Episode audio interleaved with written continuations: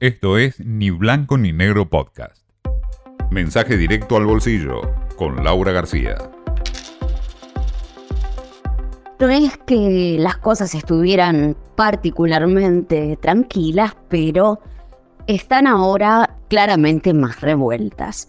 Coincidamos que el ruido eh, internacional se acrecentó muy rápidamente, apareció este foco mm, inesperado, casi un déjà vu de lo que vimos en el 2008 con la gran crisis bancaria. Me refiero a la caída eh, del banco suizo Credit Suisse, que, bueno, fue comprado por unas monedas por su principal competidor, el VS, al mejor estilo de lo que pasó en los Estados Unidos y con esto me refiero verificando la convicción de que en el mercado hay entidades too big to fail, demasiado grandes para caer.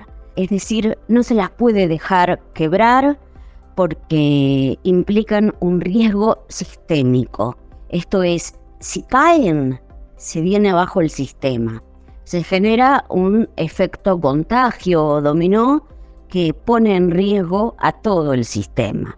Por eso es que hay que nacionalizar o hay que pedir ayuda a otro banco que lo compre aunque sea por un dólar por acción o lo que sea necesario. Y hasta ahora estamos viendo un poco la repetición de la película, ¿no? Así que bueno, en manos de UBS, pero igual con garantía de bancos centrales que también ofrecen eh, financiación ilimitada. Veremos si está contenida, ¿no?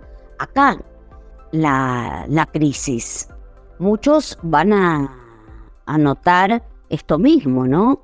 Que hay un salvataje a la 2008 y que no hay eh, una fórmula superadora que sea más eh, justa, más ordenada, que, que aquellos, aquellas promesas de que se iban a achicar los bancos para evitar precisamente que existan estas, estas moles que amenazaban con, con caer y aplastar a todos.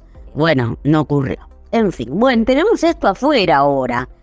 Massa en la cumbre del BID tiene reunión con empresarios en la Casa Blanca y bueno, se viene rapidito para acá porque todo el mundo le está diciendo que tiene que hacer algo con la inflación. Este 6,6%, el último dato oficial del IPC.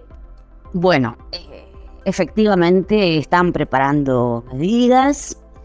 Y como si fuera poco, un escándalo vernáculo, o sea, local, propio y grave.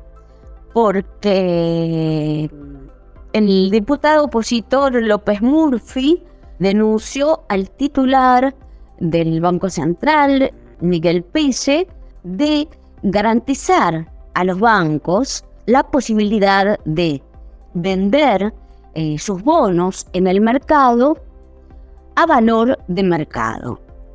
¿Qué quiere decir esto? Que los pueden vender sin que su precio baje o sufra ninguna modificación. Por lo general, cuando hay muchos jugadores vendiendo un activo, el precio de ese activo tiende a bajar. O sea que es una medida que claramente favorece a los bancos. Y esto favorece también al Banco Central que necesita que los, las entidades financieras le aporten liquidez, le den dinero. Y bueno, veremos cómo continúa, pero es, es preocupante, ¿no? Que, que se sospeche de manejos poco lícitos o ilícitos directamente en la entidad monetaria ante las dificultades que estamos enfrentando. Esto fue Ni Blanco ni Negro Podcast.